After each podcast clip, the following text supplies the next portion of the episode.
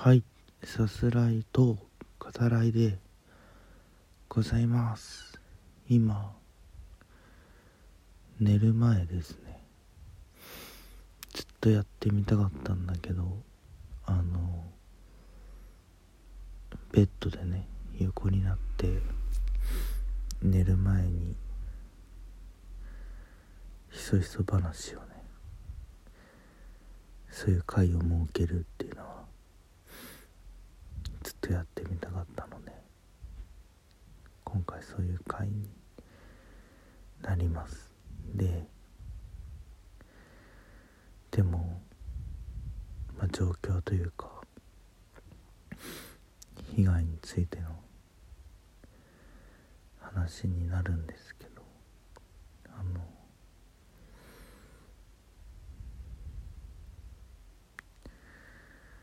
まあ自分の場合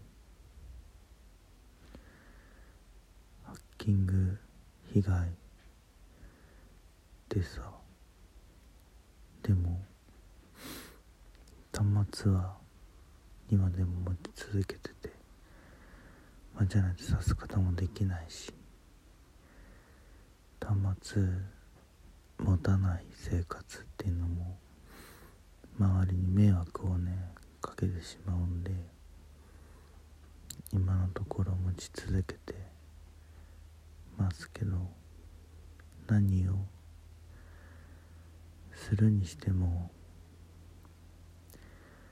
やっぱり意識させられることですね。今自分が被害に遭ってるっていうのは。家族との連絡もそうだし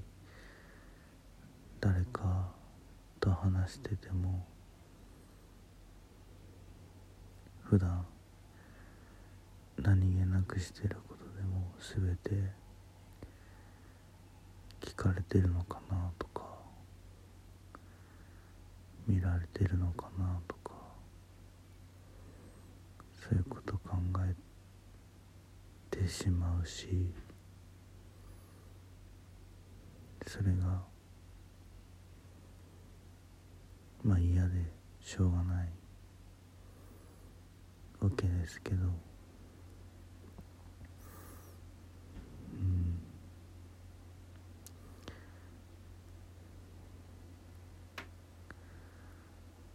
それがまあ辛いけど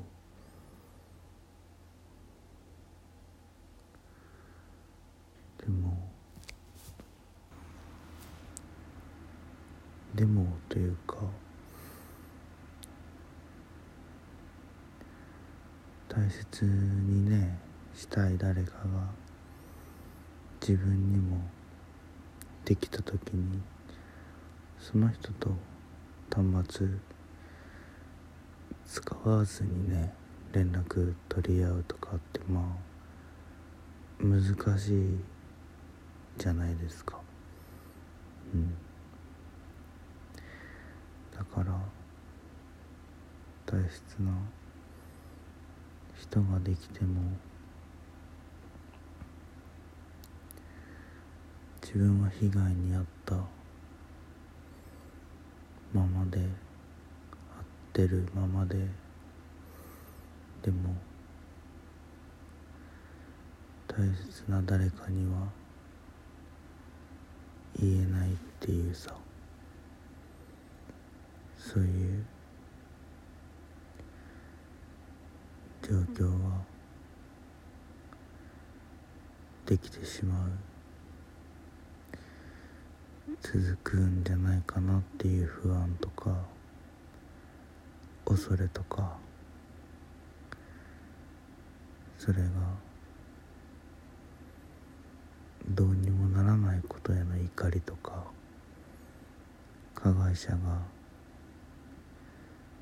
加害者で居続けることへの怒りとか不安とかそういうのを抱え続けて生きてなきゃいけないのかなっていう。でも大切にしたい誰かであったり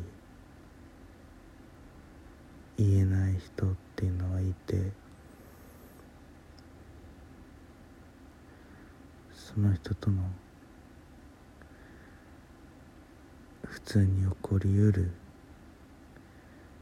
人としてのこう衝突とかもねきっとあるだろうし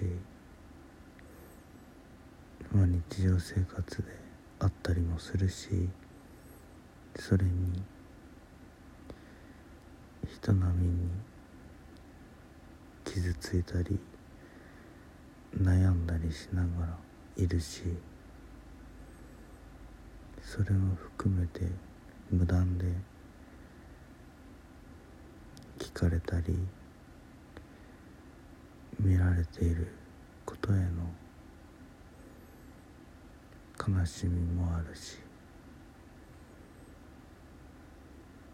大切にしたい誰か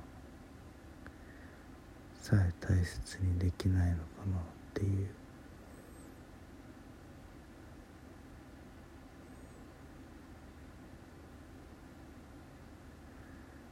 悲しみ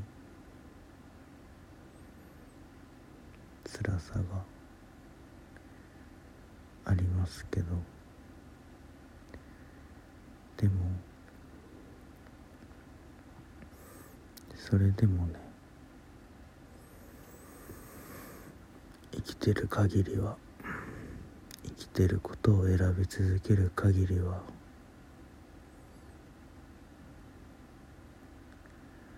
やっぱり誰かを大事にしながら。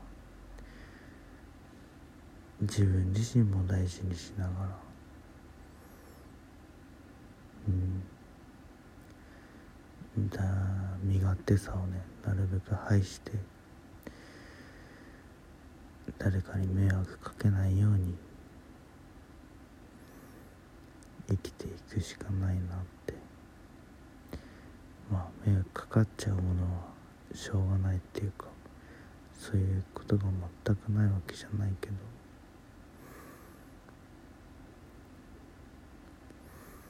でも最低限でもねちゃんと生きてい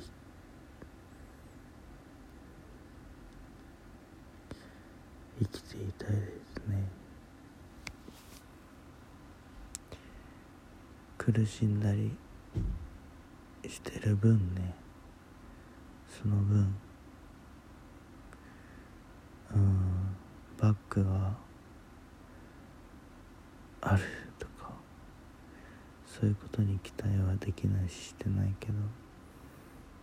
自分自身がそういうのを作るのはね自分の勝手だからその時は願って自分自身を生かしてちゃんとね最低でも誰かを大切にできたらいいなって思いますね。言えないからきっとそういうの人には被害のことがあまりに身勝手かもしれないけれどもし許されるなら